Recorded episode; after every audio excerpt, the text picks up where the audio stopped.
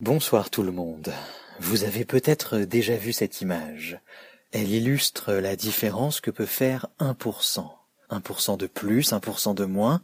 Comme ça, ça paraît rien, mais 1% par jour, rapporté sur un an par exemple, ça s'accumule très vite. Sur l'image en question, c'est criant.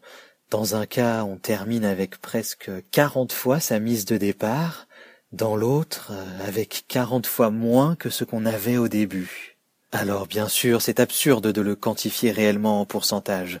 On peut pas apprendre 1% de connaissances en plus par jour, rencontrer 1% de gens inconnus, avancer un projet d'un pour cent ou faire 1% de sport en plus. Ce n'est pas apprendre littéralement, c'est simplement l'illustration mathématique d'une idée, celle des petits ruisseaux qui forment de grandes rivières. Ça peut paraître inutile, mais faire un petit peu chaque jour produit des résultats plus grands que ceux auxquels on s'attend. Il y a un biais cognitif juste là, on a du mal à percevoir des changements très lents sur un temps long, on voit plus facilement les changements soudains ramassés.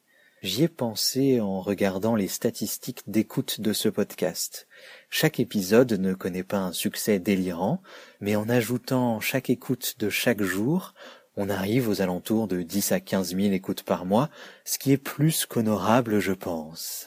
Oui, c'est parfois un travail besogneux, et oui, c'est quotidien, mais c'est justement ce qui fait que les bénéfices s'additionnent et forment une masse conséquente. Ça ne veut pas dire que ce système marchera forcément à chaque coup, on peut toujours se planter, il n'y a pas de recette du succès, mais il y en a une pour l'échec. Ne rien faire, ne rien tenter, ne rien oser, pas même un peu, un petit peu par jour.